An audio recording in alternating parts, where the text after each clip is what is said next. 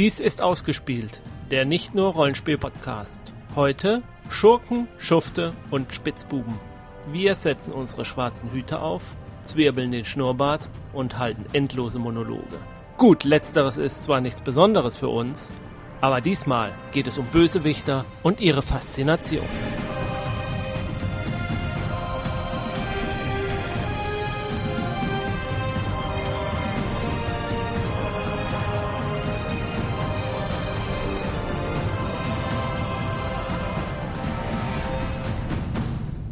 Mein Name ist Jens und mit mir im Studio sind der Ron. Ja, bin ich. Ron, sag mal, äh, rein aus Interesse, was ist dein Lieblingsschurke?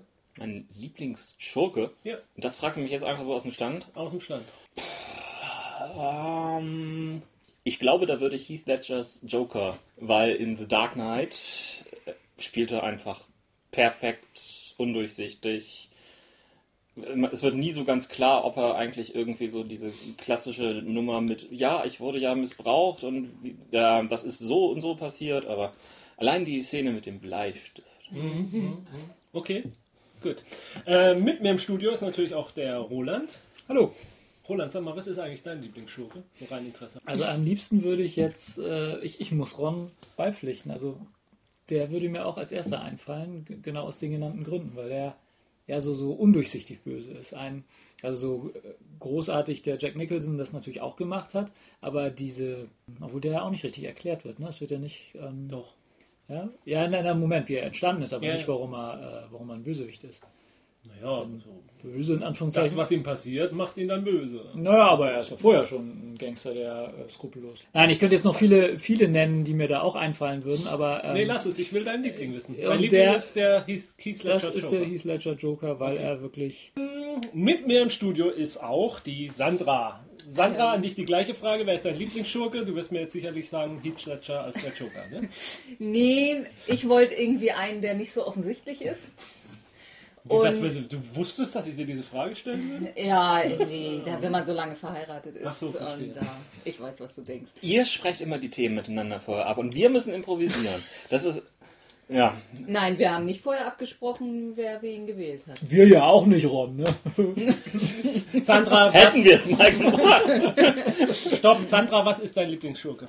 Äh, Jamie Lannister habe ich mir ausgesucht. Jamie Lannister aus Game of Thrones? Ja, Buchreihe oder Filmreihe? Beides. Aber ich, im Buch geht es natürlich noch weiter. Also Einspruch. Ich finde nicht, dass das ein Bösewicht ist. Ja, das ist gerade eben so ein gutes Beispiel, wo man sich drüber streiten kann. Aber ich finde, er ist durch und durch amoralisch. The things I do for love. Ah, okay. Okay. Also er ist, er hat für alles Gründe, was er tut. Das kann man nachvollziehen, aber trotzdem ist er irgendwie durch und durch amoralisch okay, einfach irgendwie. okay, gut. Alles klar. Und deiner? Wie ist bei dir? Bei mir, oh, ich habe mir auch schwer getan, ähm, aber ich glaube, mein Lieblingsschurke ist immer noch der, Heath Ledger. nee, äh, Cigarette Smoking Man aus Akte X.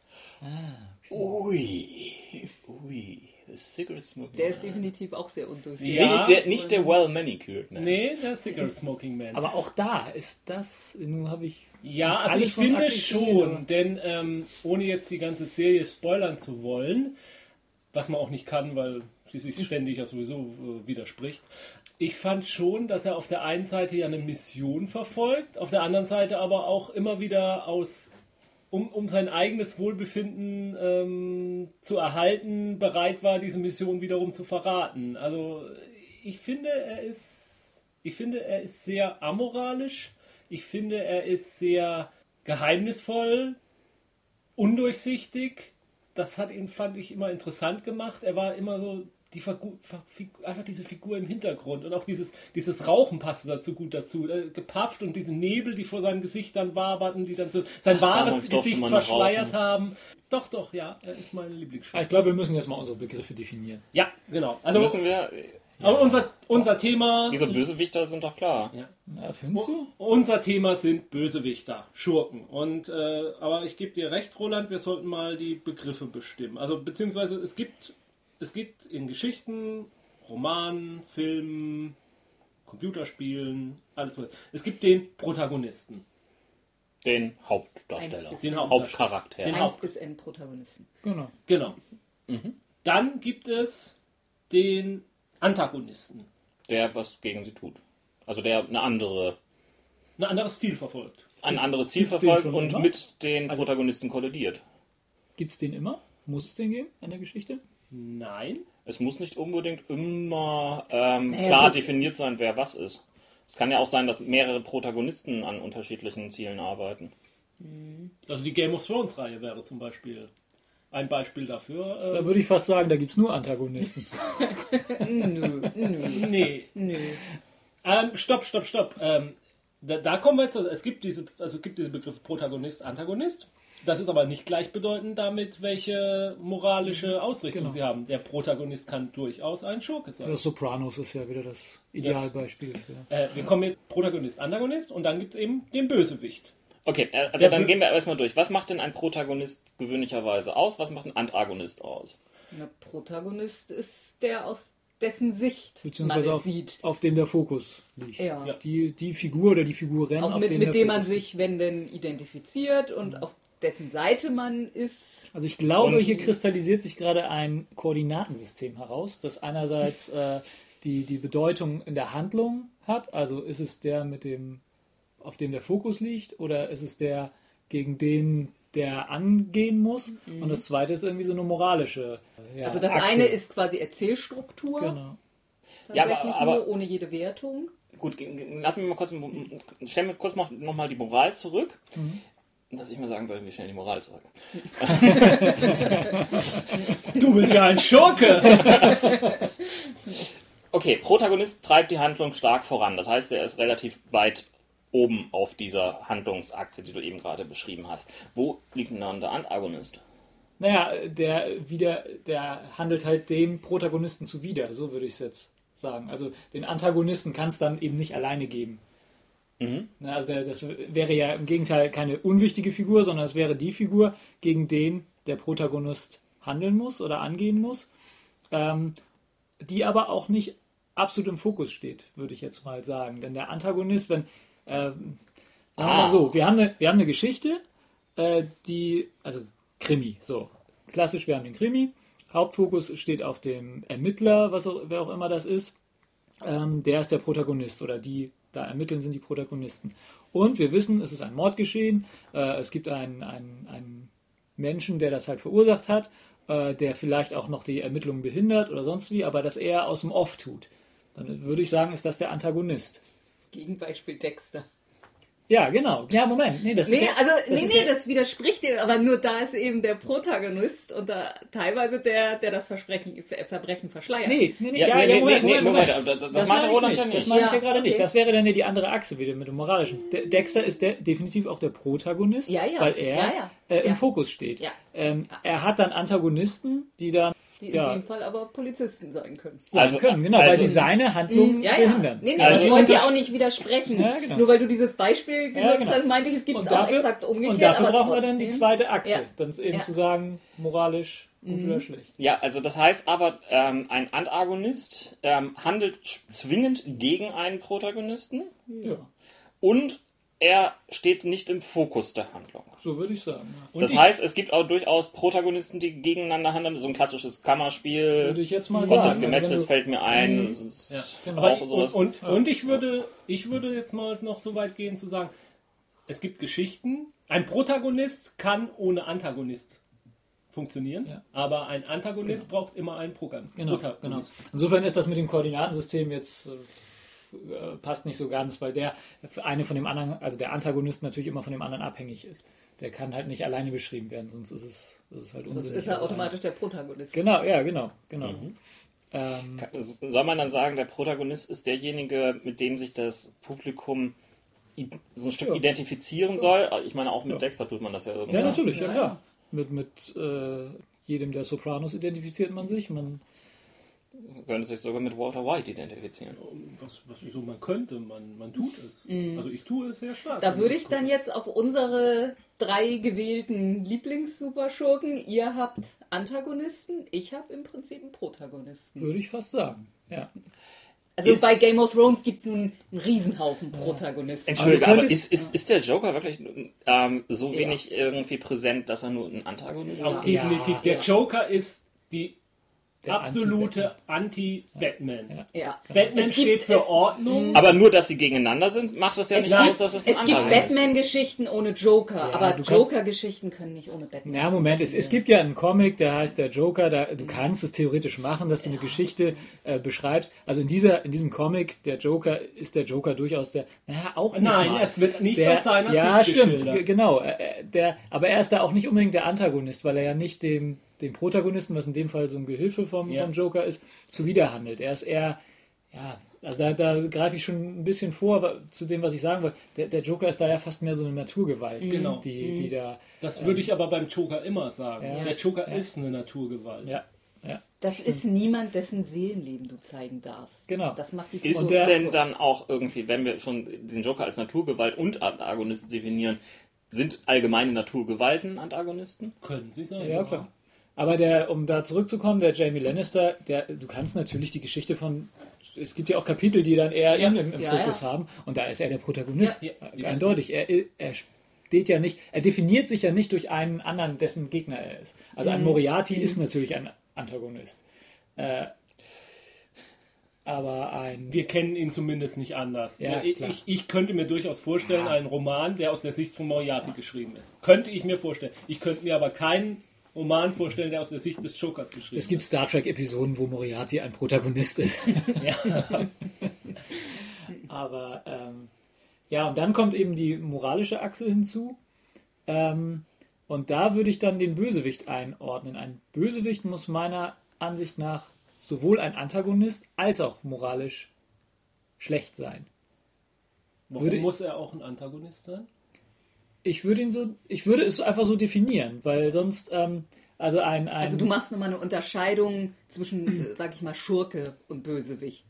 Also nee, zwischen, zwischen reinem Antagonist oder ja, ja doch. Also, Also, also ist Dexter kein Bösewicht. nein, definitiv nicht. Also ein Er ist, Bösewicht ist weil ja er so der wie. Protagonist ist. Er ist die, warum die, kann er nicht auch gleichzeitig ein Bösewicht sein? Ich meine, das, Das was er ist jetzt tut, Rolands ist, persönliche Also Definition. ma- meine Ja, und persönliche ich, Frage. und ich, hinter, Ja, und, und gut, ich also frage, für warum er das Für tut. mich ist die persönliche Definition eines Bösewichts äh, eine bestimmte Rolle in einem in einer Geschichte. Okay. So und das finde ich kann eigentlich nicht, weil weil dann dann ist ja der Bösewicht ist fast eine Klischeefigur, finde ich. Ja. Also der, der, der Be- Begriff ist ja schon so ähm, äh, moralisieren, böse und Wicht ist es halt, naja gut, okay, ich weiß, im Englischen ist White eher ein Geist, aber Mhm. Wicht ist für uns ja auch irgendwie so eine, so eine äh, ja, lächerliche Fastfigur. Also das ist der, der sich den schwarzen Bart zwirbelt und äh, böse lacht und in den alten Marvel- Ja, und ja. DC-Comics dann sogar sagt, haha, was sind wir doch so böse.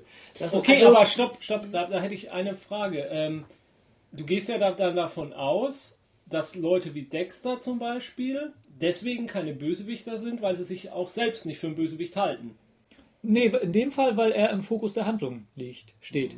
Wenn, die, weil wenn der er der Fokus Protagonist ist. Ja, genau, weil, weil nämlich die, also so würde ich es halt definieren. Mhm. So, wenn, wenn die Handlung jetzt äh, den Protagonisten, was weiß ich, diesen FBI-Menschen da oder was weiß ich, hätte oder jemanden anders, der in, in irgendeiner Staffel halt der Ermittler ist und äh, Dexter gar nicht so, äh, man ihn gar nicht so, so äh, wahrnehmen würde. Also wie halt in der ersten Staffel der Kühllasterkiller. Mhm. Das, ist, das ist ein Bösewicht, finde ich, weil der erst gar nicht in Erscheinung tritt. Er ist wirklich der, der, der reine Antagonist von, von Dexter, weil er derjenige ist, gegen den er angehen muss in dieser Staffel. Und er ist moralisch, ja, nicht, nicht schlechter als Dexter, muss man sagen. Vielleicht ein Hauch schlechter, aber er ist moralisch auf jeden Fall äh, böse. So. Man Also dann das- würde ich jetzt sagen, Teil das wirklich nicht. Nee, ich Okay, also, auch nicht. ähm, Ja, dann definier dir es an. Ganz, ganz einfach. Vielleicht mag es daran sein, dass ich jetzt auch Breaking Bad irgendwie ähm, mit so viel Spaß gesehen habe. Denn in Breaking Bad gibt es eigentlich zwei Protagonisten, wobei der eine erst so Stück für Stück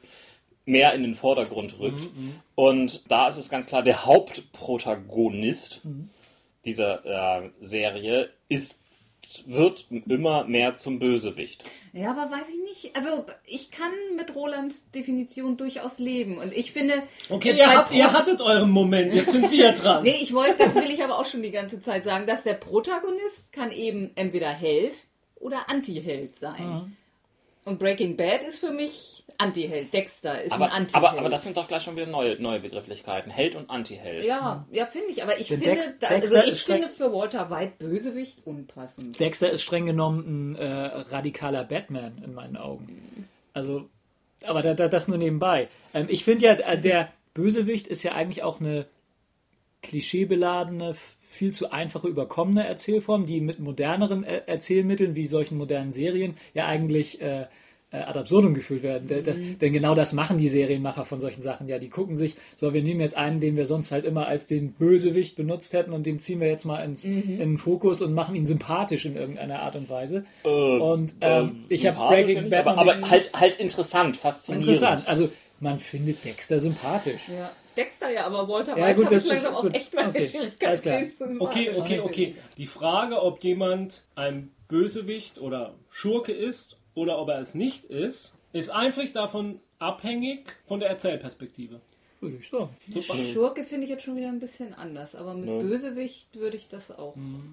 Also ich, ich gebe euch, ich muss schon, also ich, ich persönlich, ich gebe euch in, ich gebe euch jetzt nicht in dieser Absolutheit recht, aber ich, ge- ich gebe euch recht, dass es, dass es schon in diese Richtung geht. Je näher man an eine Figur rankommt, umso schwerer fällt es nicht, mit ihr Sympathien zu haben. Also ich, ich behaupte mal, es gibt keine Figur, es, es gibt, mir fällt jetzt auch spontan keine Figur ein, aus deren Sicht eine Geschichte erzählt wird, wo, ich ihre Motivation weiß und wo ich immer noch sage, der ist mir so absolut unsympathisch und, ne, unsympathisch ist das falsche Wort, ein Schurke muss einem ja nicht unsympathisch sein. Der, der ist mir so absolut unverständlich, dass ich nicht weiß, warum der so handelt. Vielleicht ist einfach irgendwie tatsächlich das Wort Bösewicht zu Klischee beladen. Ja, Vielleicht deswegen, ist, ist, ja. Mhm. ist einfach das Anti-Held, was Sandra vorhin eingestreut hat, das, das bessere ähm, Moralkonstrukt. Aber ein Anti-Held muss für mich eigentlich auch immer Protagonist sein. Ja. ja auf jeden Fall. Das, das, da Held, recht. das Held beinhaltet, finde ich, eh Protagonist. Also Ja, du kannst, dann, dann ist er halt nur eine Randfigur. Und der er Protagonist muss eben kein lieber, lieber netter sein, deshalb kann er auch ein Anti-Held sein, aber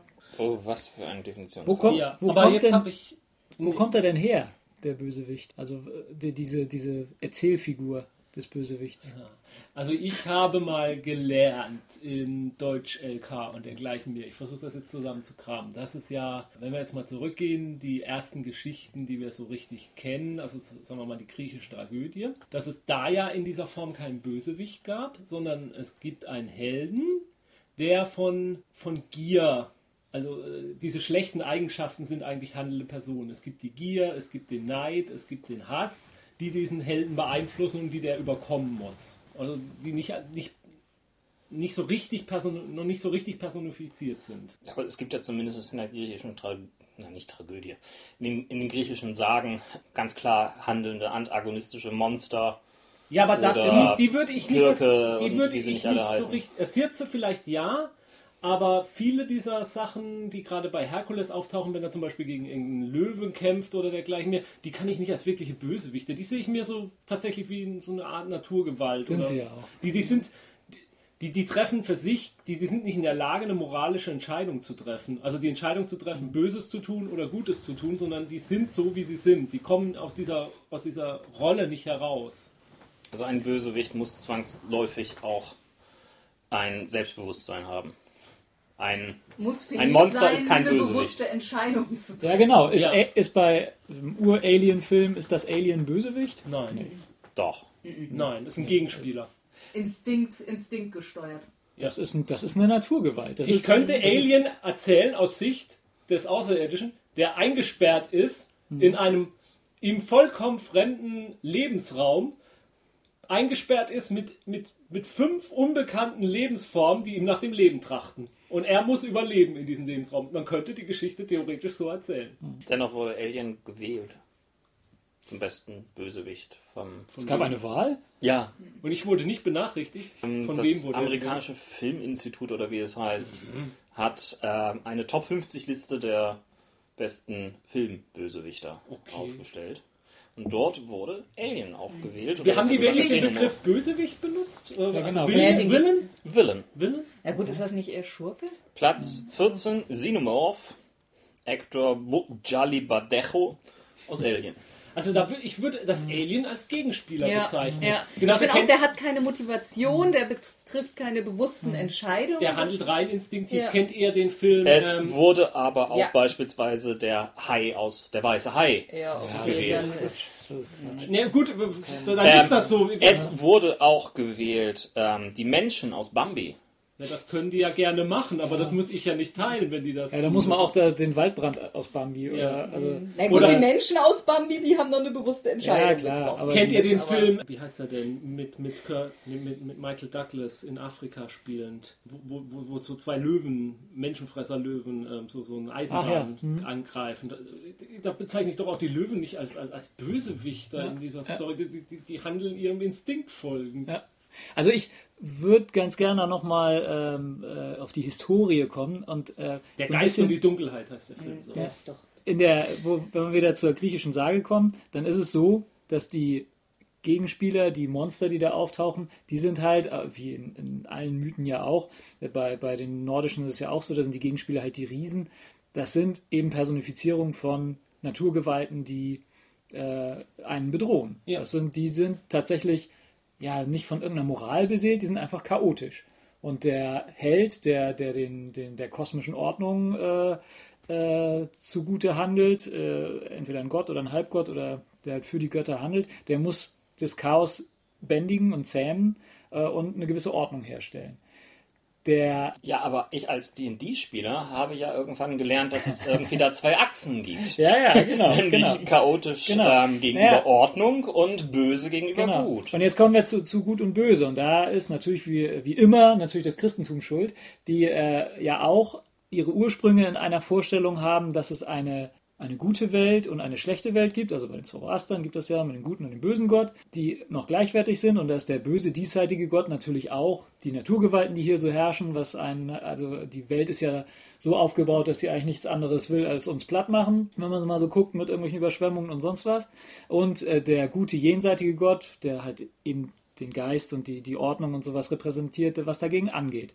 Äh, Im Christentum war es dann so, dass der böse Gott, wie wir ja alle wissen, zu einem äh, gefallenen Engel geschrumpft wurde, der natürlich dann nicht mehr gleichwertig mächtig sein durfte. Also der kann ja jetzt nicht mehr für die ganzen Naturkatastrophen verantwortlich sein, weil das ja auch äh, im, im Einflussbereich des Gottes liegt. Also ich glaube nicht, dass das Christentum davon ausgeht, korrigiere mich, wenn ich da äh, falsch liege, äh, dass irgendwie Erdbeben und sowas alle Wer Werke des Teufels sind. Das, das kann ich mir nicht vorstellen.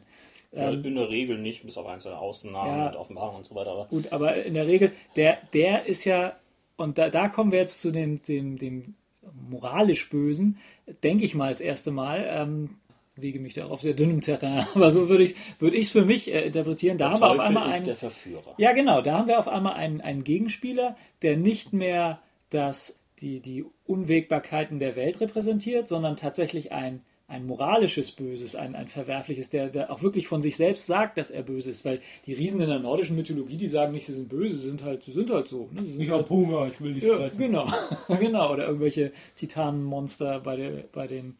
Und ich glaube, da kommt dann diese, dieses Erzählelement überhaupt erst her, dass man einen Antagonisten hat, der moralisch einfach böse ist. Also ein, ein Bond-Bösewicht ist halt auf einmal, ja, die neueren ist jetzt wieder anders, aber so, so, so ein ganz klischeebeladener Bösewicht, der ist halt einfach böse, weil er böse ist. Und nicht, weil er einfach irgendwelche eigenen äh, ja, Antriebe hat, die er einfach nur gegen andere durchsetzen will. Wie es ja dann in äh, griechischen Geschichten, wenn du halt die äh, Ilias nimmst, da ist ja keiner böse. Da sind weder die Trojaner noch die Hellenen sind, sind, sind böse gegenüber den anderen. Die haben halt ihre Interessen gegeneinander und kloppen sich deswegen. Genau. Selbst die Götter sind da aufgeteilt. Da gibt es Ja, halt welche, die für die und welche, die für die sind. Stimmt, wer das ist das stimmt. wer sie stimmt. halt mehr anbetet. Diesen Bösewicht, ne, der da auftritt, das denke ich, kommt, würde ich jetzt mal sagen, kommt eben von dieser Vorstellung des Widersachers, des Leibhaftigen. Also äh, ich finde, äh, äh, war mir bisher so nicht so bewusst, aber gerade die, die trojanischen Sage, es stimmt, da gibt es keinen Bösewicht.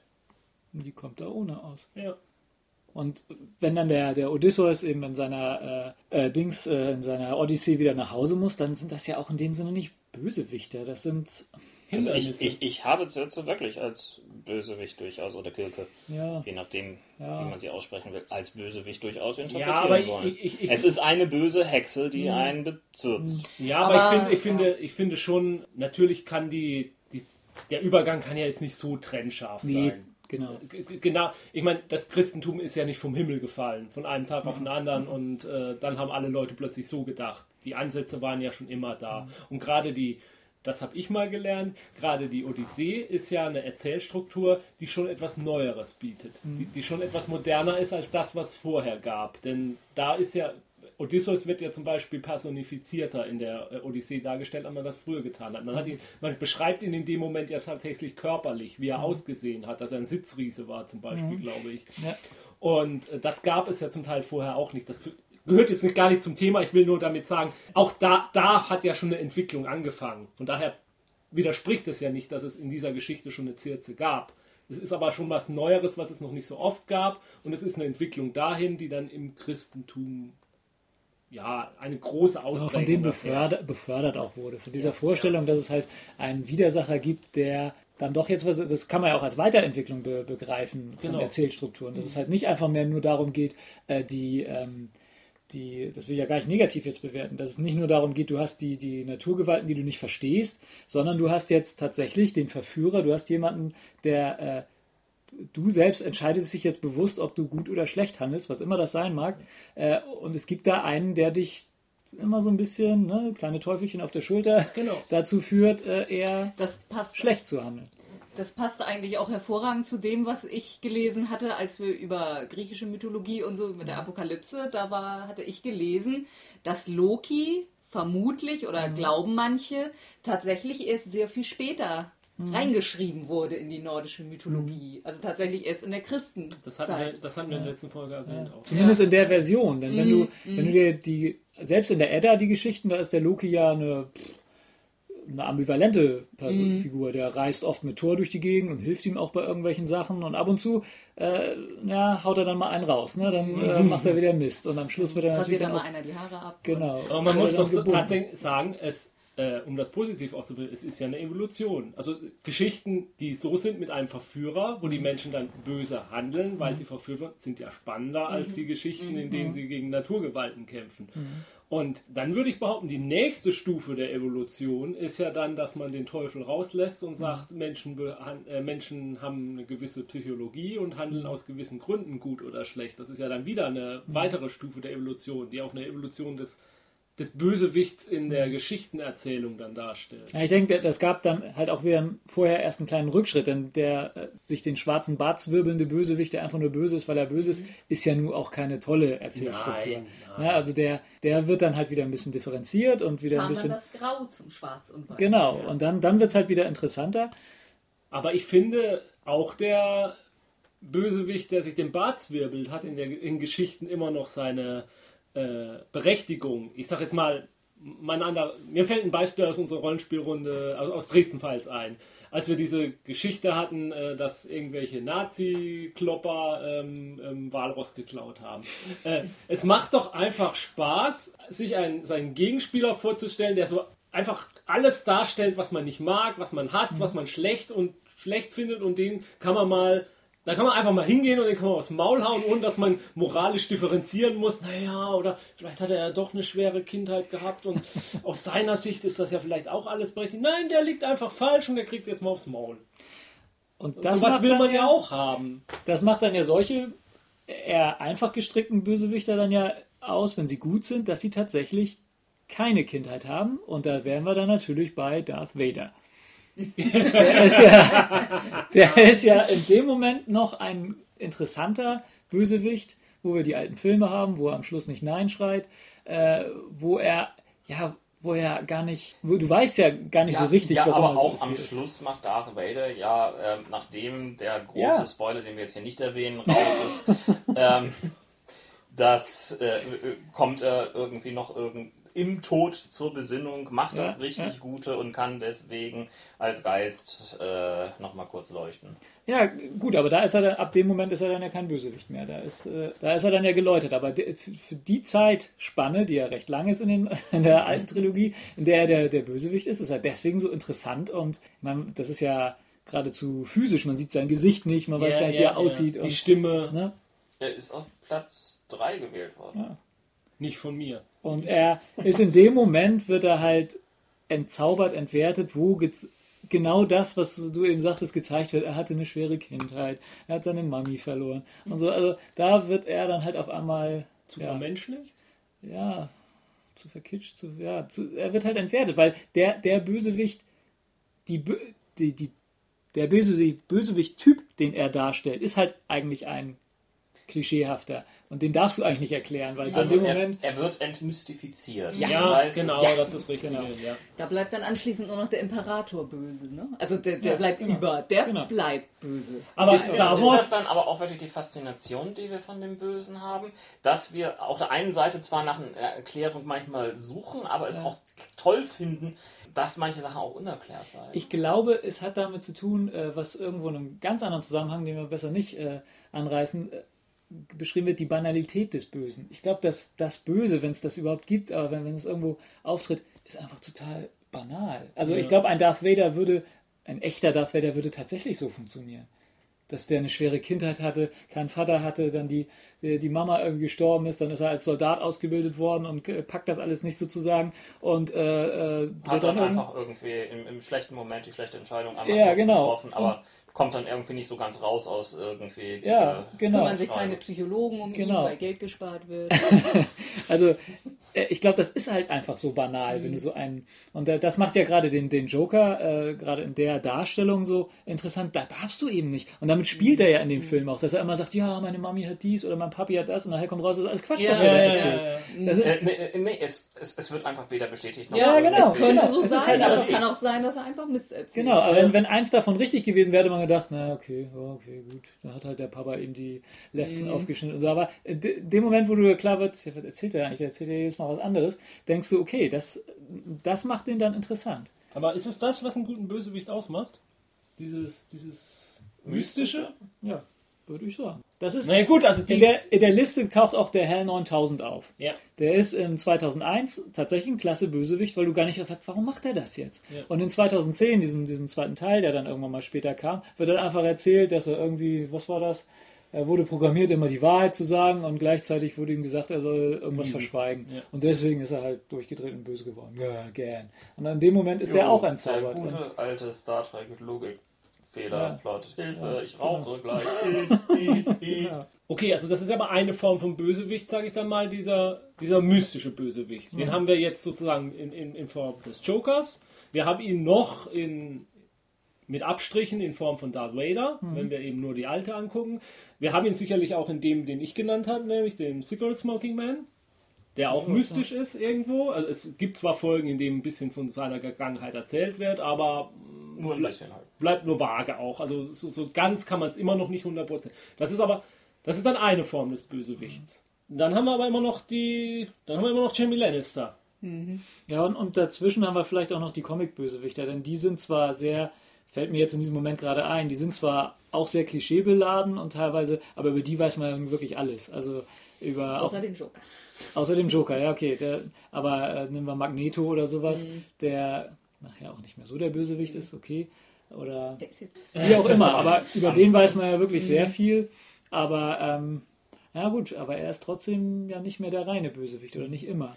Gibt es nicht einen Unterschied oder ist das nicht wichtig, dass es Bösewichter gibt, wie Magneto zum Beispiel, aber auch zum Beispiel, ähm, sag ich mal, Lex Luthor oder ja, mal ganz klassisch zu werden, Macbeth zum Beispiel auch, deren, die man von Anfang an weiß, mit welchem Hintergrund sie so geworden sind. Also da, da, da, da findet kein, kein, kein, nicht später so ein Redconning statt, sondern man weiß von Anfang an diese Entwicklung. Und dann funktionieren sie auch als Bösewichter und dann sind sie auch nicht gähn, weil man es von Anfang an weiß, wie sie sich dahin entwickelt Wobei haben. Macbeth ja der Protagonist ist, den würde ich auch wieder nicht als Bösewicht. Ja, dann Lady Macbeth von mir aus ist dann der Bösewicht. Ah, Aber das ist ja nicht seine Gegenspielerin, Ja, das ist ja, Äh, die, die das- treibt ihn ja nur dahin. genau. Aber Und, Macbeth, ja, fängt, aber- äh, na, Macbeth fängt ja zum Beispiel an, er ist ja ein Held. Ein wirklicher Held. Er ist ja Mhm. der, der, der, der, der, der, Superkämpfer, er steht ja an der Seite seines Königs. Und dann wird es ja immer schlimmer mit Mhm. ihm. Und er wird immer schlimmer und einer bösen Tat folgt die nächste böse Mhm. Tat. Und er wird immer schlimmer und er muss noch ein. Und, aber andererseits verkraftet er es moralisch ja nicht. Mhm. Er er verkraftet ja nicht das, was er Schlechtes getan hat. Das, das quält ihn ja und das treibt ihn ja am Ende in den Wahnsinn auch. Und seiner Frau ja genauso. Sie treibt es ja auch in den Wahnsinn, obwohl sie noch ein schlimmeres Früchtchen ist eigentlich. Aber auch sie wird ja in den Wahnsinn getrieben. Also Macbeth ist ja irgendwie so auch ein bisschen in Richtung Walter White fast. Ja. ja, aber da wird das ja schon wieder du- durchbrochen, auch bei, bei Macbeth, finde ich. Also da, da hast du eben nicht diese klassische Er- Erzählstruktur des strahlenden Helden, der irgendeinem Bösewicht Ja, gegenübersteht. Oder Richard der Dritte. Oder was der zweite? Nee, der dritte ist es. Der dritte, ja. Der dritte, ja. Ja, da kommt ein Bösewicht völlig ohne Held aus. Und ist, deswegen ist der, der, der, der ja kein Antagonist, weil es kein Prota äh, weil, er, weil er der Protagonist ist. Er ist ja, Aber Wir hatten man, man sollte, vorhin nicht definiert. Ein Protagonist kann nie ein Bösewicht sein. genau, ja, also so hätte ich es defin- definiert. Mhm. Deswegen wäre Richard der Dritte für mich auch kein Bösewicht. Okay. okay. Sondern halt ein, Ja, aber, aber er ist ein Bösewicht. Also Richard der Dritte ist ja als Propagandaschrift fast schon geschrieben. Es ist ja geschrieben, klar. um diese Person, Ja. also diese historische Person Richard den Dritten madig zu machen. Ja, klar. Um ihm einen Buckel anzudichten, Ja, den er wahrscheinlich gar nicht gehabt hat. Ja. Und, und um, um zu behaupten, er hat seine, seine, seine Neffen umgebracht und, und hat das ganze Königreich fast zum Ende des Katastrophe gebracht, bis dann am Schluss die Guten kommen und ihn platt machen. ja, aber die, die Frage ist doch eigentlich, warum finden wir Bösewichter derzeit auch so faszinierend? Also, wir haben alle Breaking Bad geliebt, bis auf Roland, der hat aber immerhin Dexter geliebt. Es, wir, wir finden diese Anti-Helden faszinierend. Wir finden ihren Kampf mit dem Bösen interessant. Wir finden das Mystische, was Darth Vader einst hatte, interessant. Ja, es ist halt so, dass rein erzählerisch sind Figuren, die moralisch halt nicht so ganz klar sind, halt einfach interessanter.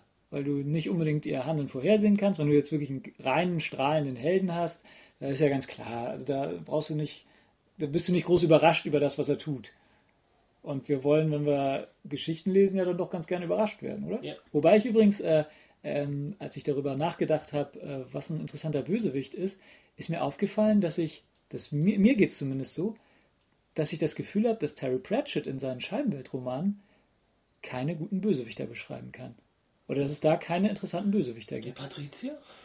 Ja, aber ähm, weil ihm gelingt das, finde ich, die positiven Figuren so interessant und, und vielschichtig zu beschreiben, dass die, die Gegenspieler, die er dann, also so richtige Bösewichter, der Ja, Patrizier ist ja auch einer, der dann ab und zu mal hilft. Also ich habe zum Beispiel im, Kopf bei Nightwatch, glaube ich, äh, jagt Mumm am Anfang so einen, einen Killer, der Ja, einfach genau, rum. genau. Und das ist so eine blasse Figur, dieser, dieser Gegenspieler, den er ähm, der einfach nur da ist, um Gegenspieler zu sein, der für die Handlung nachher auch gar nicht so eine richtige Rolle spielt. Aber ich finde auch die, auch die Revisoren finde ich nicht so, so gelungen als Was Figuren. ist mit, ähm, wie heißt er denn, Mr. Tea Time? Oder Tia Taimi. Tia Timey, ja. Genau. Ja, gut, ja, der ist, der ist ein bisschen besser gelungen, weil er sich dem auch ein bisschen mehr, mehr Zeit nimmt. Der, äh, ja. Aber ich finde, er ist ein Autor, dem es gelingt, die Protagonisten und auch die, die moralisch positiven Protagonisten so interessant darzustellen, wie Mumm und äh, äh, ähm, die äh, Uma Wetterwachs. Uma Wetterwachs, dass, dass er es gar nicht mehr nötig hat, interessante äh, Bösewichte und Gegenspieler darzustellen. Mhm. Fand ich, fiel mir irgendwie so beim, beim drüber nachdenken, was ein interessanter Bösewicht ist. Also brauchen Helden auch nicht unbedingt einen Bösewicht. Wenn es richtig vielschichtige und interessante Helden sind, dann wohl nicht.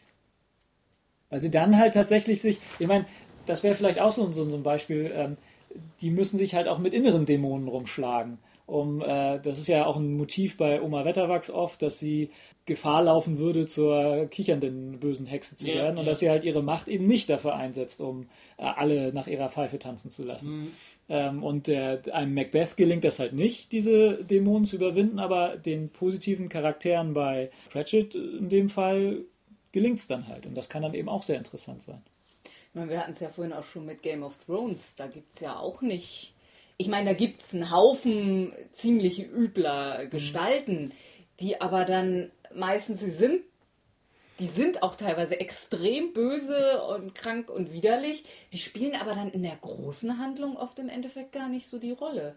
Die werden dann irgendwann beiseite geräumt und dann haben sie auch nicht wirklich was Dauerhaftes Ja, gut, hinterlassen. Dieses, dieses. Beiseite räumen, das ist ja irgendwie eine Krankheit des Autoren, Ja, naja. ähm, recht rabiat schlachtet. Ja gut, der macht halt auch da keinen Unterschied zwischen gut und böse. Ne? Der, der räumt halt auf beiden Seiten fröhlich auf. Das wiederum ist natürlich in Ordnung, aber es ist. Aber kommt auf jeden Fall ohne. Ja, es gibt phasenweise, aber es gibt nicht. Ich meine, gut, der Zyklus ist ja nun noch nicht abgeschlossen, aber es ist davon auszugehen, dass es da am Ende keine Bösewicht-Person gibt, die die gibt ganzen Probleme geschaffen hat. Endkampf. Na, einen großen Endkampf wird gegen eine Person. Aber, aber es gibt, also, sagen wir es mal so, man muss es ja von der anderen Seite aufsehen, es gibt keinen wirklich strahlenden Helden. nee. Naja, es gab einen, der nicht so lange Ja, gelebt genau. Es gibt einen und Der äh, hat es nicht lange gemacht. der kann in so einer Welt nicht, der kann in so einer Welt nicht überleben.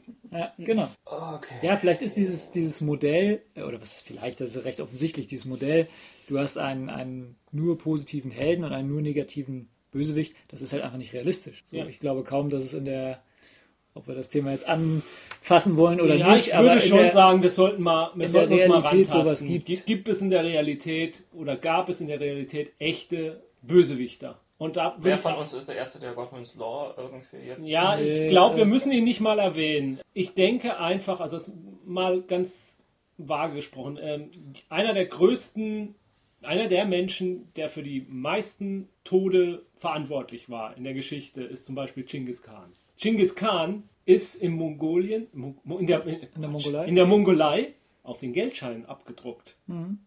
Er ist ein Volksheld. Und wir haben einen 70er Jahre Popsong mit ihm.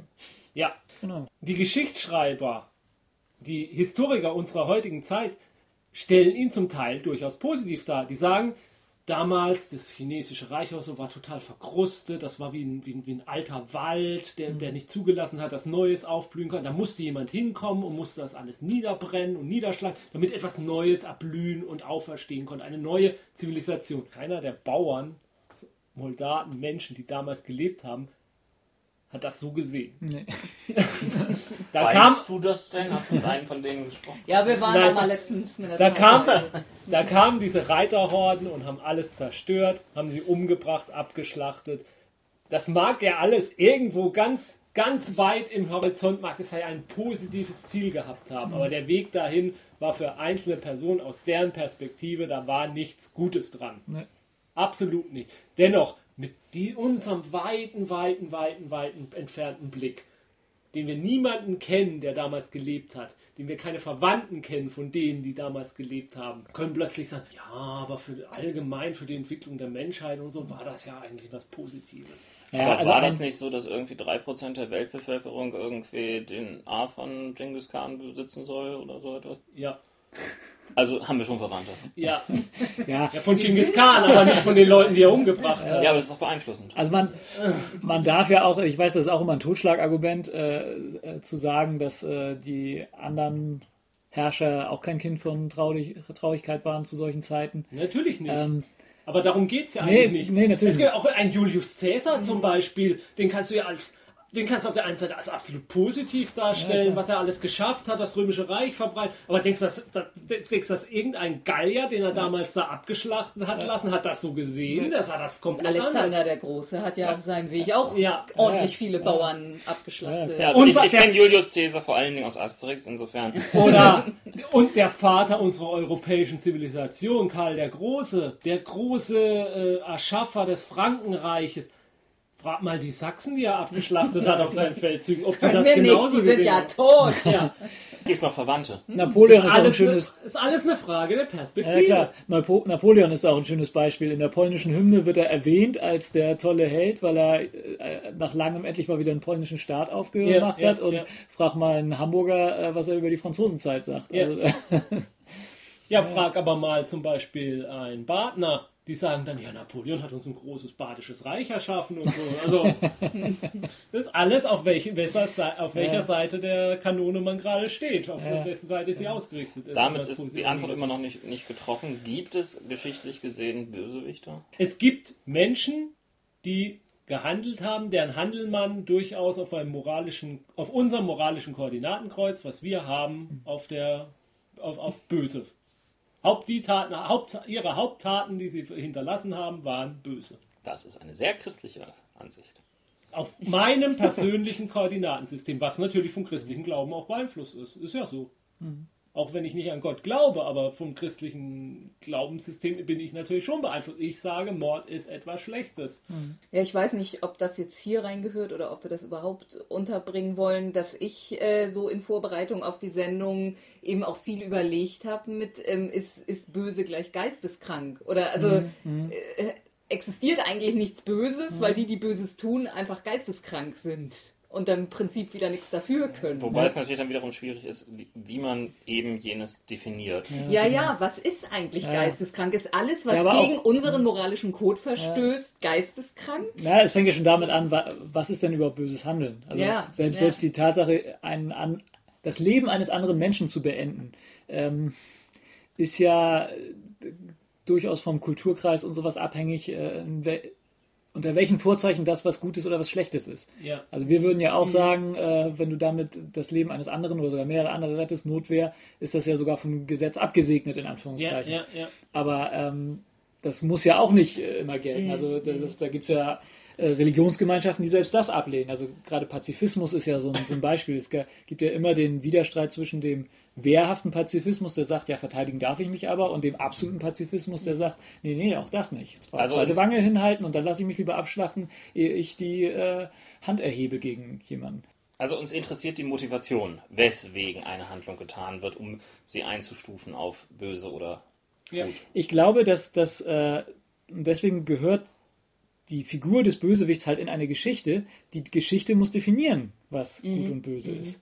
Denn äh, du kannst ja, also du musst ja an der Geschichte irgendwie erahnen, warum der jetzt böse ist. Also wenn, wenn du die Geschichte von jemandem liest, der äh, einer Religionsgemeinschaft angehört und äh, da sehr orthodox ist äh, und für den schon Dinge böse sind, die für uns äh, alltäglich sind, dann musst du das eben aus der Geschichte rauskriegen und deswegen ist derjenige dann Bösewicht. Das mag dir dann gefallen oder nicht, aber der ist dann halt schon Bösewicht, weil er Unzucht mit sich selbst treibt. Oder was weiß ich, keine Ahnung.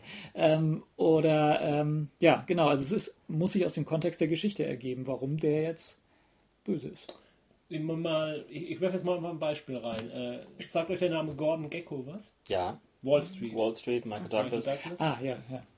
Ähm, er ist der Bösewicht dieser Geschichte. Aber warum? Was tut er Böses? Er kauft Firmen und entlässt dann die Arbeiter und verkauft sie mit Gewinn. Warum tut er das? Weil er reich werden will.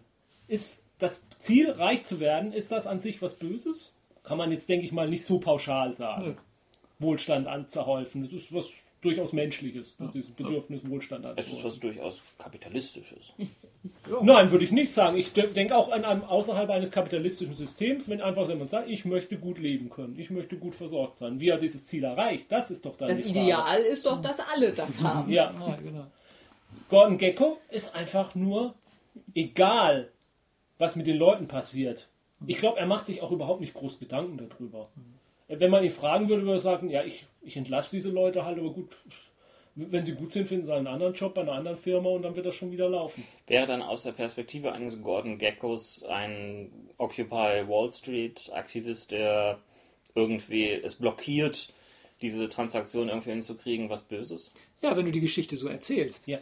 Wenn du, also ich hätte jetzt schon wieder die Sopranos im Kopf, wenn du, wenn du halt einen Erzählstrang hast, in der die Familie Soprano im Mittelpunkt steht und die Identifikationsfigur ist und eben die andere Familie, mit, mit der äh, er sich da auseinandersetzen muss, eben die, diejenigen sind, die ihn behindern und mit Methoden, die er halt nicht so gut heißt, äh, ihn da angreifen, dann sind die halt die Bösewichter, obwohl die sich moralisch aus, aus einer anderen Perspektive überhaupt nichts geben.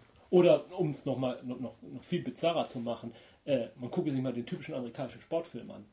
Da Ja. gibt es das eine Team und dann gibt es das böse Team. Ja. Wa- wa- Was dieses Team jetzt so wirklich böse macht, ja gut, es wird dann gezeigt, dass der, Schummeln. die schummeln und die, die sind irgendwie, irgendwie sind die sowieso alle doof und reich und verwöhnt und, und, und aber im Prinzip ist es ein sportlicher Wettstreit, Ja. um es mal äh, einfach zu sagen. Und jede Mannschaft hat genau das gleiche Interesse, sie möchte am Schluss gewinnen. Hat da auch ist das gleiche Recht. und das gleiche Recht zu gewinnen. Es ist nicht, es ist eigentlich absolut nichts. Es ist keine, eigentlich ist es keine Frage von Gut und Böse, sondern welches Team ist das Bessere, Genau. um, dieser, um diesen physikalischen Wettstreit äh, zu bestehen. Trotzdem bauen wir darum Filme, in denen eindeutig ein Gut-Böse-Schema drin steckt. Ja. Und, so, und sogar umgedreht hast du es eben in der, in der ersten, glaube ich, Deck, eine zweite Dexter-Staffel, äh, wo du ja den, den einen Polizisten, der eben langsam auf die Schliche kommt, den, den magst du ja irgendwie Ja, nicht. ja. Oh, unseren armen Dexter greift der an, unseren armen Massenmörder, den Ja. wir so toll finden. Da ist, wird auf einmal der Polizist, und das machen sie natürlich mit Absicht, äh, die sich das ausgedacht haben, da wird auf einmal der Polizist, der drauf und dran ist, einen der größten Massenmörder von Miami äh, äh, aufzudecken und, und zu entlarven, der wird auf einmal zum Bösewicht in der Geschichte. Weil der so gemein ist und unserem, unserem armen Dexter hinterherstellt. Oder Weil da auch- gibt es ja auch guter Serienkiller, böser Ja, ja, klar, Serienkiller. gut, Oder, Aber oder, der- ja, oder aber auch, äh, um nochmal kurz zum Sportfilm zurückzukommen, den Film, äh, den Eishockey-Film Schlappschuss. Ich weiß nicht, wie er im Original heißt. Kennt ihr den? Ja. Schleppshot? Ich glaube, das ist Nein. Indem die wirklich gewinnen, indem sie sich das absolute Team von, von, von, von, von Tretern und Schlägern zusammen absolut Brutalinskis und, und das sind aber die sympathischen Trägern und, und die anderen Mannschaften, die eigentlich, die eigentlich fair spielen wollen, das sind plötzlich die Gegenspieler und die Bösen. Das ist übrigens ein Film mit Paul Newman, also den kann man durchaus mal gesehen haben. Äh, und, und, und, und am Schluss äh, wehrt sich dann der, der Rest der Liga quasi, indem sie ein noch böseres Team von noch schlimmeren Tretern und Schlägern zusammenstellen, um sie gegen sie antreten zu lassen.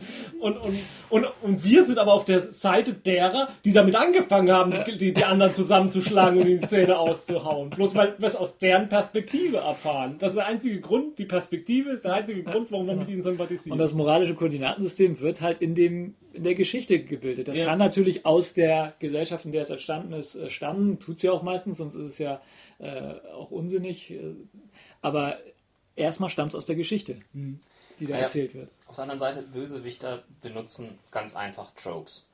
Ja. Wenn Bösewichter eingeführt werden, gibt es ganz klassische Geschichten. Du hast schon den, den zwirbelnden Schnurrbart erwähnt. Dann gibt es noch das Genau. Gelächter. Es gibt das ähm, Katzenkraulen-Trope auf dem Schoß, dank James Bond. Und, und, und. und Ja, aber und. da- das ist. Von diesen Tropes gibt es doch kaum mehr eins, das du noch in Anführungszeichen ernst nehmen kannst, oder? Oder gibt es da noch welche? Es gibt natürlich noch welche. Also die- die we- die werden also ein, ein, ein klassisches Trope, was auch noch Bösewichter einführt, ist das Tiere oder Kinder quälen. Einfach so ganz nebenbei. Ist das ein Trope? Ja, kein besonders nettes, keine Frage. Aber damit können auch Bösewichter eingeführt werden. Ja, Ja klar, also oft muss natürlich äh, dem, dem tumpen Zuschauer ganz deutlich gemacht werden, Achtung, das ist jetzt der Böse. ja. Ja, klar. Natürlich, Es kommt letztendlich darauf Ja, an, klar. wie, also- wie, in, ähm, wie facettenreich eine Serie das abbildet. Wenn man ähm, so eine Serie wie The Wire sieht, da ist nie ganz klar, welche Seite äh, ist jetzt hier eigentlich die Böse. Ist, Ja, klar. sind die Polizisten die Bösen oder sind die Drogenhändler tatsächlich irgendwie die Bösen? Um mal, um mal wieder in die Zeiten, äh, in die ganz finsteren Zeiten der politischen Inkorrektness äh, zurückzugehen. Früher hat es ja ausgereicht, einfach zu sagen, wo jemand herkam, um Mhm. klarzustellen, Ja. dass er der Bösewicht Ja, ist. Fu Manchu oder Ja, ähm, äh, naja, Die- wie in Dr. Deutschland, No. dann nimmt man einfach, dann nimmt in der ganz finsteren Zeit, dann haben wir halt einen Juden genommen, dann war ihm klar, das muss der Böse sein. Oder die Farbe ähm, des Hutes, des Cowboy-Hutes. des Cowboy-Hutes oder des, Ja, naja, aber auch die. Man kann das genau andersrum aussehen. Ähm, In den 80er und 90er Jahren war es irgendwie pauschal noch, dass irgendwie Deutsche, die in amerikanischen Filmen auftauchten, die Bösen waren. Ja, ja, klar, genau. Uns war hier meistens dank der Synchronisation nie so aufgefallen, weil dann plötzlich aus dem Deutschen Schweden wurden oder andere Sachen. Hans Gruber. Platz 46. Ich finde, diese Liste ist für uns nicht in Stein gemeißelt, möchte ich nochmal betonen. Gordon Gecko übrigens Platz 24. Ja, schön. Von wann ist die Liste? Von 2006. Weil ich gerade gesehen habe, dass da der Jack Nicholson Joker drauf ist. Ja, aber der andere Joker halt noch nicht. Das, Ja. Der kam halt danach. Ja. Aber was lernen wir daraus fürs Rollenspiel? Genau, kommen wir mal zur praktischen Anwendung. Lernen wir daraus überhaupt irgendwas? Brauchen wir im Rollenspiel einen Bösewicht? Müssen wir wissen im Fantasy-Rollenspiel, warum der böse Zauberer jetzt die Jungfrau entführt und das Ritual machen will, um die Pforte zur Unterwelt zu öffnen? Warum er das macht, weil er eine schlechte Kindheit gab? Brauchen, müssen wir das wissen? Ne, das Interessiert kommt uns wieder- das? Das kommt auf die Art der Geschichte an, die wir erzählen wollen. Ein Bösewicht ist ein auf jeden Fall legitimes Mittel der, der, des Erzählens. Und der wenn du das- Motivation der Spieler. Ja, genau. Und wenn du das möchtest, dann, dann nimmt man sich halt ein und dann muss man sich halt entscheiden, wie differenziert man den macht. Ma macht man den einfach, ist es halt einfach der finstere Fürste, der irgendwo ist. Du kannst ja sogar erzähltechnisch so weit zurückgehen, dass es tatsächlich äh, Anflüge von Naturgewalten hat.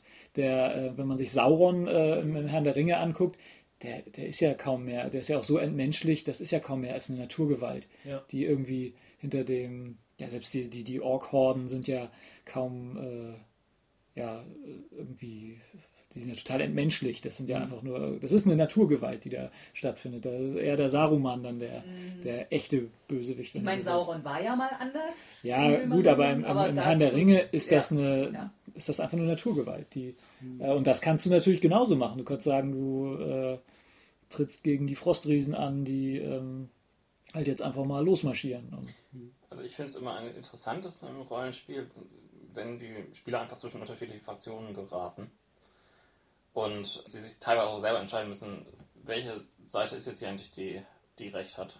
Ja. Ohne Aber- dass ich es vorher festlege. Ja, aber die Erfahrung habe ich beim, beim Rollenspielen und vor allem beim Meistern auch gemacht, dass ich mich automatisch, dass sie auto, sich automatisch aus so einer Entscheidung heraus, also ich habe für mich äh, zum Beispiel festgelegt, ähm, die, äh, ja, die Fraktion A, äh, naja, mit denen sympathisiere ich irgendwo ein bisschen mehr als die Fraktion B, ist halt so, aber ich lasse das jetzt erstmal offen. Und dann entscheiden sich die Spieler plötzlich für die Fraktion B und ganz automatisch werden die auch für mich plötzlich die sympathischen, weil ich immer mehr aus deren Sicht schildere. Die werden, au- die werden ganz automatisch durch die Entscheidung werden sie die sympathischen. Oder die, die positiveren. Es sei denn, man packt am Ende dann nochmal einen richtig schönen Twist rein, Ja. indem, dann, indem man das Messer dann wieder umdreht und plötzlich. Genau. Das ist ja dann die Gelegenheit. Aber erstmal entwickelt sich von ganz allein dann in diese Richtung. Ja, eigentlich sind das ja dann die Guten. Weil, Aber ich, ja, weil, dieser- ich ja auf deren mit, Seite stehe. Aber mit dieser Am- Ambivalenz zu spielen, sind es die Guten, sind, sind es die, ähm, die ähm, Bösen oder steckt da nicht doch noch irgendwie noch eine andere Motivation dahinter? Das Aber- macht das doch auch gerade interessant. ja, aber da wären wir ja beim Erzählmodell Ilias. Da kannst du ja genauso gut sagen, du hast ein paar antike Helden, die jetzt loslatschen und äh, dann so erstmal, ja, sind wir jetzt bei den Hellenen oder sind wir jetzt bei den Trojanern? Ja, ja. Oh, gucken wir mal. Und dann entscheidet sich das dann Ja, irgendwie. ja. Und, und jetzt mal um, um, um die reale Welt wenn im, im Krieg der Soldat, wenn er dann im Schützengraben ist, äh, egal ob er jetzt die Ideologie seines Staates für gut heißt oder nicht, wenn er erstmal im Schützengraben ist und die andere Seite auf ihn schießt, dann äh, ist natürlich seine se- se- se- das, was er jetzt gut findet und wen er will, dass er gewinnt, äh, ist jetzt erstmal klargestellt. Wobei ich es noch am interessantesten finde, wenn die Spieler entscheiden sollen, was denn jetzt wirklich welche Seite ist. Denn, also als Beispiel will ich einmal ganz kurz diesen einen Malmsturm-One-Shot ähm, anführen, den ich äh, letztes Jahr unter anderem mit ähm, Sandra und Jens ge gemeistert habe. Und dort mussten die Spieler irgendwie in, äh, mal entscheiden, ist es jetzt die richtige Tat, diese äh, potenzielle Zombie-Armee ähm, von gedankenkontrollierten Leuten zu dezimieren, die da jetzt gerade hilflos am Boden liegt? Oder ist es nicht Massenmord an ähm, ein Volk, was wir eventuell befreien können? Wir wissen noch nicht wie. Aber die können jeden Moment wieder aufwachen. Und das ist dann Und über die, die Dörfler nebenan herfallen.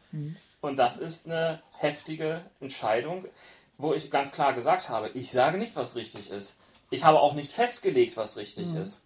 Es Das gibt war die Entscheidung. Richtig. Ja, Ohne, ohne, du könntest es vielleicht dann entscheiden, wenn du alle Informationen hast, wenn du genau weißt, wir werden dann und dann die Lösung finden, wie wir die alle heilen können und genau bis dahin werden sie so und so viele unschuldige Bauern getötet haben. Dann könntest du es unter Umständen gegeneinander aufrechnen, aber auch nur dann. Ich, ich, ja, aber man, kann, man kann das ja noch viel extremer darstellen. Es gibt, ähm, es gibt diesen Webcomic SMBC, ist die Abkürzung Saturday, Saturday Morning Breakfast Cereals, glaube ich, ist der richtige.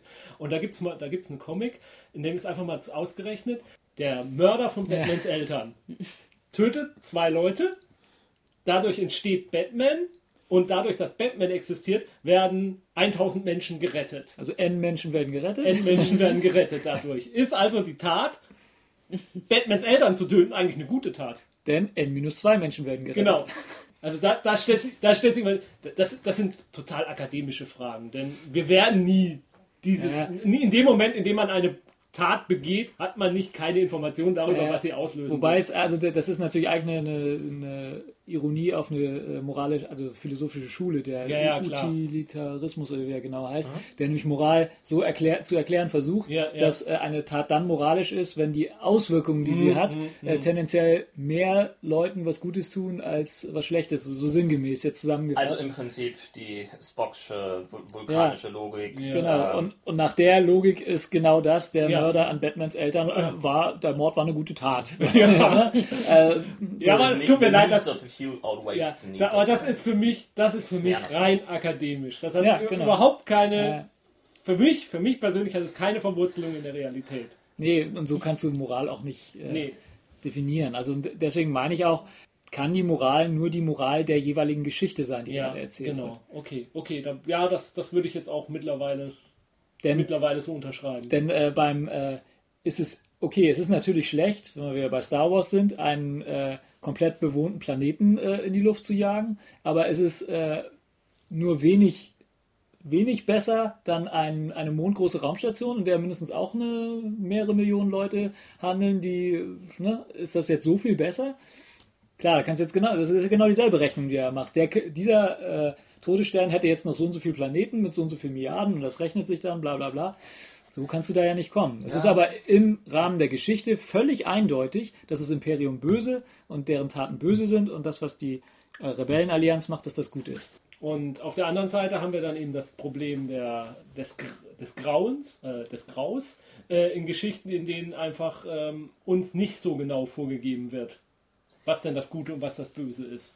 Aber das ist doch eigentlich das Interessantere.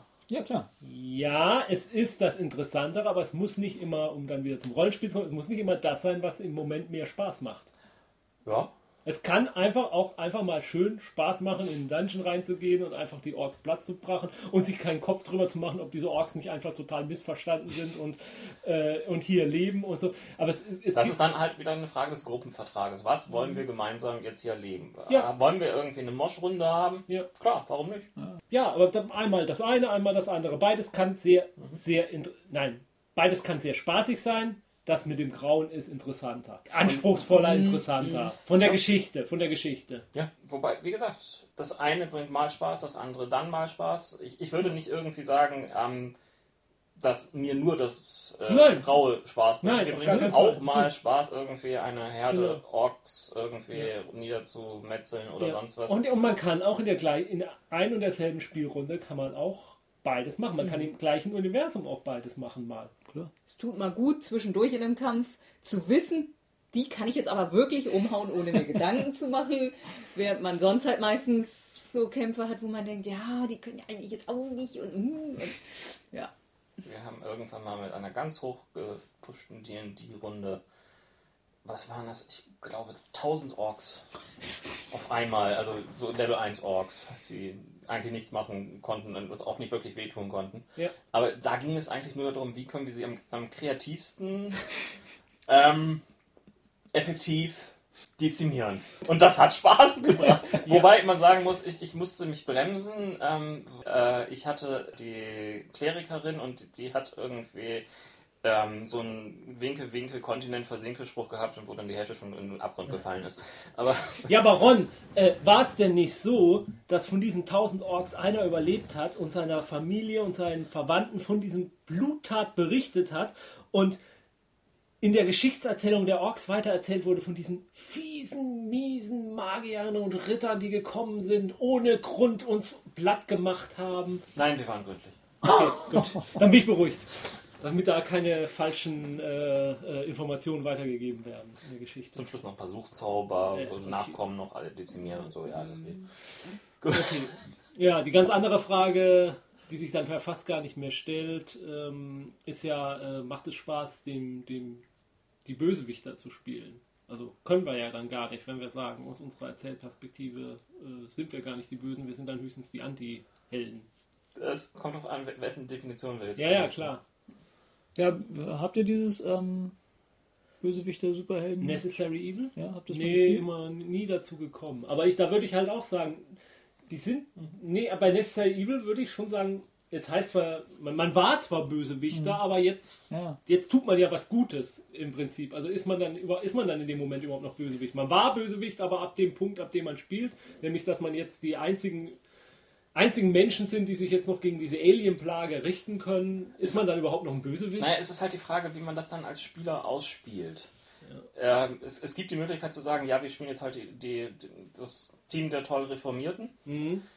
Oder man kann das noch mit einer gehörigen Portion Ambivalenz aus. Aber ab Also dem Moment ich- ist das dann ja immer eine, eine, ein Hauch Satire. Also Ja. ich kann mir ja auch ein äh, Setting vorstellen, bestimmt gibt es so eine Rollenspiele auch, wo du dann sagst, okay, du bist jetzt, ihr seid jetzt die Orks und ihr seid aber auch nicht wie bei diesem einen Ba- Banewrecker oder wie das heißt, diesem Roman, äh, wo, Mhm. wo es ja äh, einerseits zwar umgedreht wird, aber schon ein bisschen erklärt wird und so negativ werden die dann ja gar nicht dargestellt.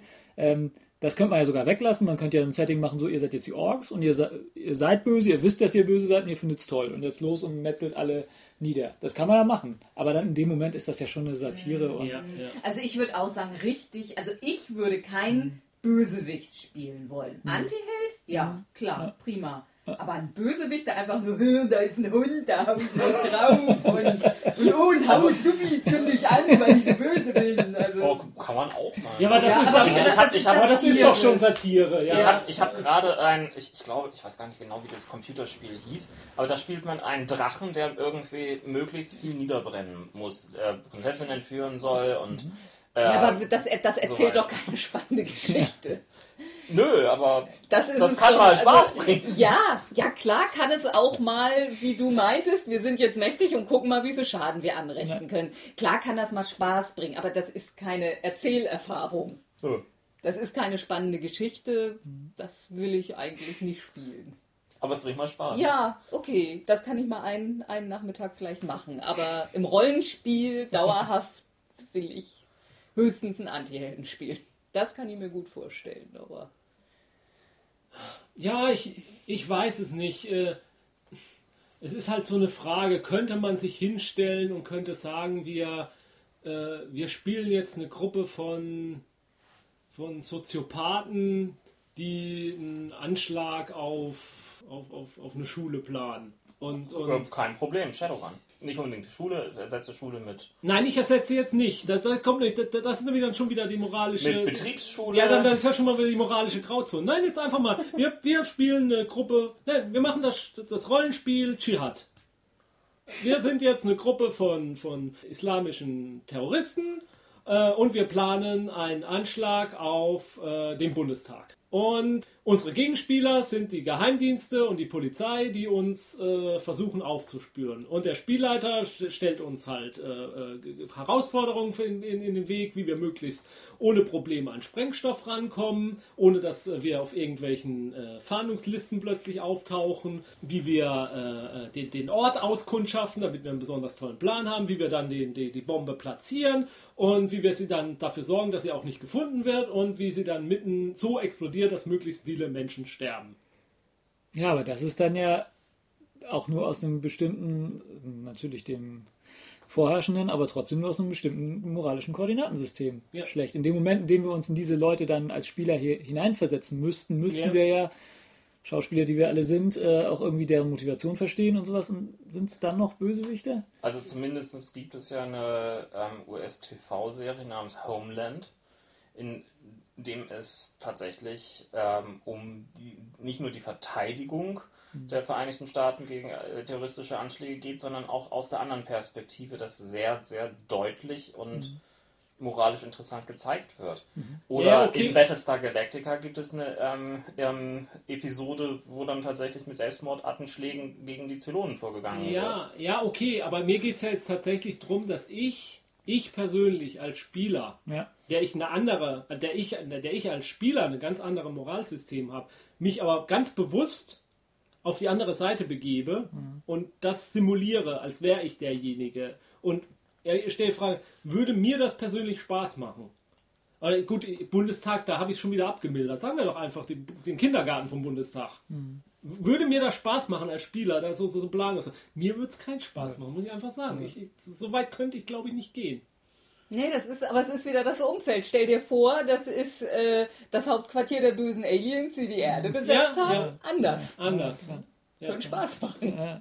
Aber es ist so, ich habe es ja selber gemerkt, indem ich jetzt, gerade als ich dieses Szenario geschildert habe, habe ich schon automatisch das alles schon wieder angefangen, ein bisschen abzumildern. So dass es, wir versuchen, sobald wir in der Rolle drin sind, versuchen wir es irgendwie zu erklären, ob es nicht doch, und das ist doch eigentlich das, was ein, ja, was den Bösewicht dann wieder dann doch ausmacht, weil vor sich selbst kann das alles rechtfertigen. Wir, es gibt kein, im wahren Leben gibt es keine, äh, gibt's keine Bösewichter, wir sind alle der Held unserer eigenen Geschichte und aus unserer Perspektive ist das alles, was wir tun, eigentlich zwangsläufig und folgerichtig und muss so sein. Ja, den Joker, den Joker in diesem radikalen Sinne könntest du tatsächlich nicht spielen, weil dem alles egal ist. Ja. Dem, dem ist ja, und das ist ja auch eine schöne Szene im Film, dem ist ja sogar sein eigenes Leben egal.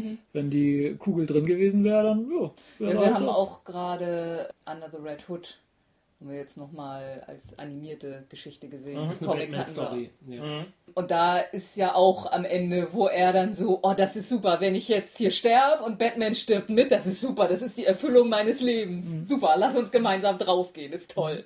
Ne? Also, Ja, wobei wir es aber auch wieder nicht hundertprozentig wissen. Meint er es wirklich ernst in dem Moment? Wir wissen es nicht. Und äh, ja, dann ist das vielleicht das, was man heutzutage mit unserer erzählerischen Erfahrung, die wir haben, vielleicht ist die Figur des Jokers das, was wir noch am nächsten an den klassischen Bösewicht rankommen. Ja, aber das ist äh, die Urform, würde ich Ja. fast wieder sagen. Denn der ist, äh, sagtest du ja ganz richtig am Anfang, der ist eine Naturgewalt. Ja. Der ist ja, das ist ja kein, kein Mensch mehr. Das ist ja einfach nur eine Personifizierung vom puren Chaos. Und damit ist er ja fast sogar schon so, so eine äh, griechische, titanische Figur, weil er ähm, ja das, das Chaos, das, das, den Wegfall aller Ordnung. Ja, aber wir können ihn ja uns, äh, aber dennoch können wir ihn ja mit unserem Wissen, was wir mittlerweile haben, also mit unserem Schul, ja, mit unserem Küchenwissen von, von Psychologie, können wir uns ja irgendwas zusammenreimen, Ja. warum der so ist oder dass das psychologisch irgendwie erklärbar ist, dass sowas existiert. Wir können es uns ja irgendwo zusammenreimen. Ja, aber die Autoren wollen bei ihm, denke ich, also es gibt sicher auch Unterschiede, aber äh, ich denke mal, die meisten Autoren würden immer darauf hingehen, dass diese An Ansätze irgendwann dann verlaufen. Ja, nichts. natürlich. So, und dann, also, wir, wir, wir, wir schrammen an dem Kern Ja, dran genau. vorbei, aber wir Genau. treffen ihn nie. Wir, Ja, genau. können es nie wirklich greifen. Wir, können, wir haben immer so eine Ahnung davon im Kopf, wie Ja. es sein könnte, aber das wird dann halt immer wieder wir, greifen immer dran vorbei. Und deswegen wäre, also das würde den ja, genau wie es Vader entzaubert hat, den ja total entzaubern, wenn auf einmal die Origin-Geschichte vom Joker erzählt wird, wie er als kleiner Junge und bla und, ne, also das, Bestes Beispiel ja auch nochmal Hannibal Lecter. Platz Äh, 1 hier, glaube ich. Ja. Es, der wird ja in, in, in Hannibal Rising, äh, wird ja auch dann erzählt, wie er denn so geworden ist und mit dem ganzen schrecklichen Geschehnissen im Zweiten Weltkrieg und so. Und das macht, das entzaubert die Figur ja auch. Ich habe noch mehr Angst vor der geplanten TV-Serie, die dazu kommen wird.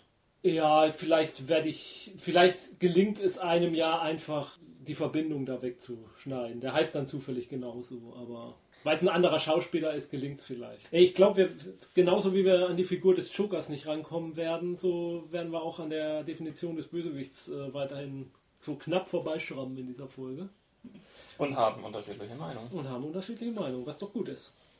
Ich würde ganz gerne, um diese unterschiedlichen Meinungen vielleicht nochmal rauszuarbeiten, äh, ich habe hier eine kleine Liste gemacht. Rein willkürlich von mir. Ja. Äh, ich würde es mal gerne einfach so den, Be- den Bösewicht nennen oder eine Person nennen und ihr sagt mir, ist das ein Bösewicht oder ist es ein Anti-Held oder ist es eigentlich ein Held?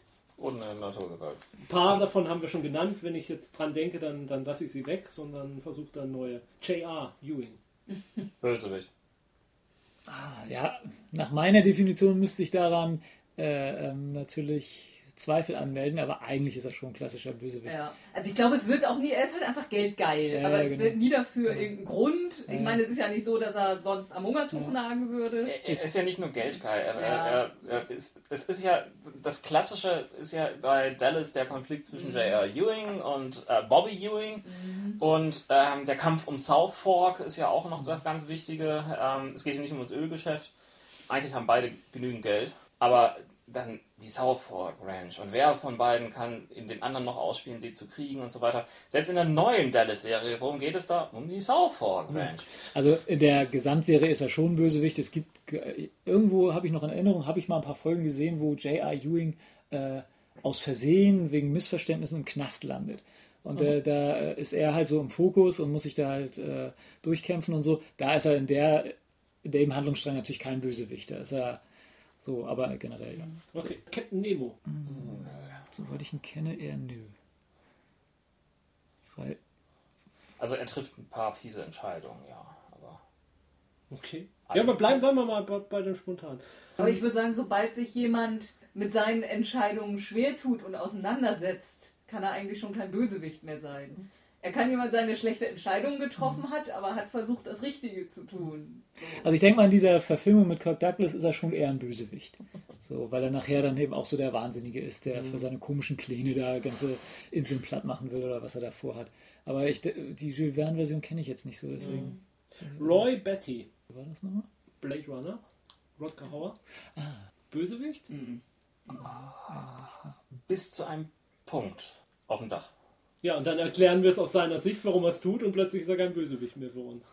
Äh, Die Taten, die er vorher begangen hat, haben sich nicht verändert. Ja. Aber in dem Moment ist er dann plötzlich kein Bösewicht mehr. Nur weil er es ja eigentlich aus bestimmten Gründen tut. Und wir haben schon eine sehr flexible Moral, muss man schon sagen. Kein Vorwurf. Kein Vorwurf. Ich sehe es genauso, ich sehe es genauso. Kaiser Sosa. Ah, den hatte ich auch im Kopf, aber Kaiser wer? Ka- Kaiser Sosa aus die, Die, üblichen üblichen Verdächtigen. Verdächtigen. Wir spoilern den Film nicht. Ja, es, es ist, glaube ich, irgendwie ein paar Jahre zu lange her, dass ich ihn gesehen hatte. Kaiser Sosa, die, die Türken kommen in sein Haus und bedrohen seine Familie und sagen, sie bringen ihn um. Was tut Kaiser Sosa? Er erschießt seine Frau und sein Kind, um ihnen zu zeigen, ihr könnt mich nicht bedrohen. Ja, also das macht ihn in dem Moment natürlich so unmenschlich Ja. und unerklärbar. Er, ist er eine Naturgewalt? Ja, Fast fast, schon. schon. ne? Also, weil, weil er, Also also, er ist auf jeden Fall eine, so für, eigentlich in jeder Phase dieses Films ist er eine total mystische, mythische Figur. Ja. Er bleibt bis zum Schluss. Ja, genau. Er, er stand bei mir ganz oben, ob ich ihn nehme als mein Lieblingsbösewicht. Ich habe ihn deswegen nicht genommen, weil man dann zu viel über den Film Ja, vielleicht das hätte reden stimmt, müssen. Das Und stimmt. den will ich nun wirklich nicht Den spoilern. darf man nicht spoilern. Ja. Aber stimmt, ich hatte ihn auch im Kopf. Das ja. Ich glaube, ich muss ihn nochmal sehen. Es ist viel zu viel verdrängt. Ja, mal was einfach- Einfaches. Ernst Straffo Blofeld. Bösewicht? Ja, klassisch. Glatte Bösewicht. Katzenstreich. Professor Moriarty. Ja, man Die weiß Version- nicht, was er will. Ich, die, ja, ich kenne die Originalromane ja eigentlich Also nicht. aber ganz interessant, sagen, ja. der, der, der, der, dieser neue Sherlock Holmes Roman, den ich auch in unserem Jahresrubrik genannt hatte, ähm, House of Silk, da taucht Moriarty kurz auf. Mhm. Durchaus hilfreich. Ah. Durchaus positiv. Es gibt noch Schlimmeres, was es, es gibt noch schlimmere Verbrechen, als die, die Moriarty begeht und die heißt ja auch nicht gut. Gordon Gecko hatten wir. The Baby with a One Eyebrow. um zu Wüsste ich jetzt aber auch nie, dass er jemals was Böses getan hat. Aber kommt immer eine böse Musik, wenn es Ja, auftaucht. Na, das ist halt ein Antagonist, also der, Mhm. der funktioniert ja nur, weil er halt äh, immer Dings Maggie böse anguckt, aber tut nichts Böses nicht. Nö, eigentlich. Also Nee. weder im, im Vielleicht sieht Rahmen, er einfach nur so aus. Ja. weder im Rahmen der Geschichte noch für, für unser Koordinatensystem ist der ja böse. Insofern ist er einfach ein Antagonist, ein neutraler. Aber die eigene Augenbraue ist halt auch noch so dieses eine tolle Klischee. Genau. Jetzt mal, um den Geek-Faktor so richtig zu erhöhen. Khan Noonien Singh.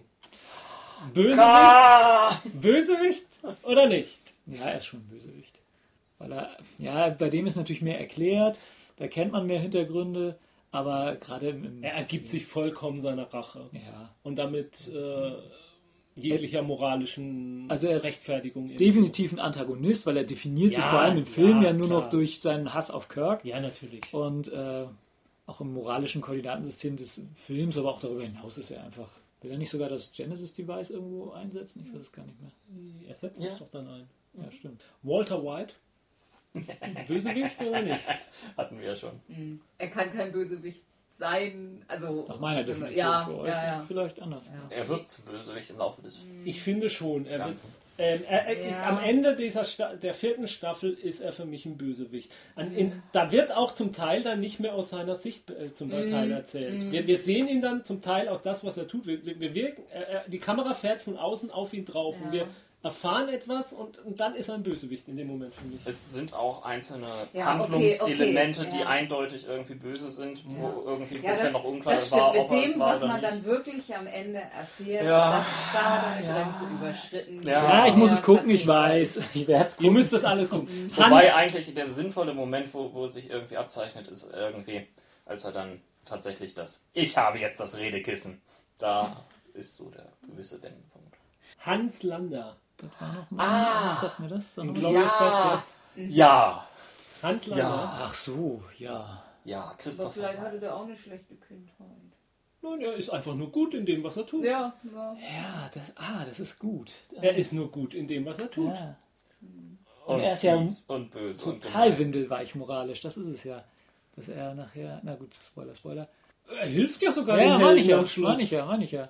Völliger Wendehals. Ja, ist, ja, genau, was ist ein Wendehals? Ja, Der- das ist wieder dieses sich- Amoralische so. Ne? Ja. Also, Ja, ist uns eigentlich einer lieber, der durchgehend böse ist, als jemand, der sich einfach ständig nach dem Fähnchen na, nach dem durchgehend Also- böse, also jemand, der, der, der Dinge aus einem bestimmten Grund Ja. tut und sich daran festhält, also der ist, Der Unterschied der ist zwischen dem- greifbar und nachvollziehbar. der Unterschied zwischen dem Joker und ihm ist, der Joker würde immer aus unserer Sicht Böses tun. Ja.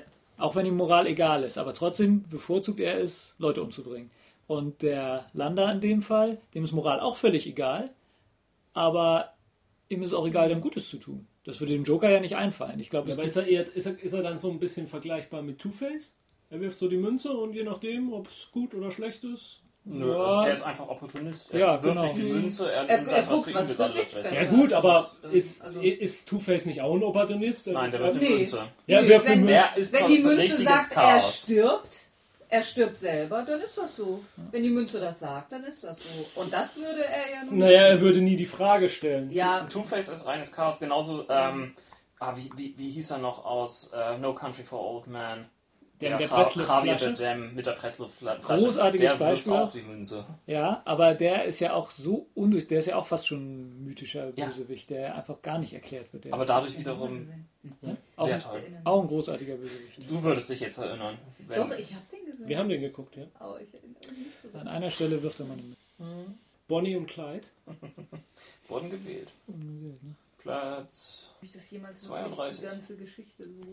Ja, Also- das wird ja aus ihrer Sicht erzählt. Also nach Ja. meiner Definition müssten es Ich, keine. Doch, natürlich. man kann, man kann sie glorifizieren. Die anderen haben wir, die, ich habe hier jede Menge noch auf der Liste, aber wir können ja die Liste mit in die, in die Shownotes packen, dann kann ja jeder für sich nochmal überlegen. Also vor allen Dingen die Listen. Es gibt ja unendlich viele Listen. Also neben der von uns heute schon sehr viel zitierten Liste von den American Film Institute, hieß es, glaube ich, gibt es noch eine Liste von den MTV Movie Awards, die regelmäßig den besten Villain gewählt haben, bis auf dieses Jahr. Ab sofort heißt es in diesem Jahr The Best On-Screen Dirtbag. Allerdings muss man dazu sagen, dass die Qualität doch irgendwie sehr ähm, schwankend Da dabei er eher, war. wer dabei besonders sexy aussah.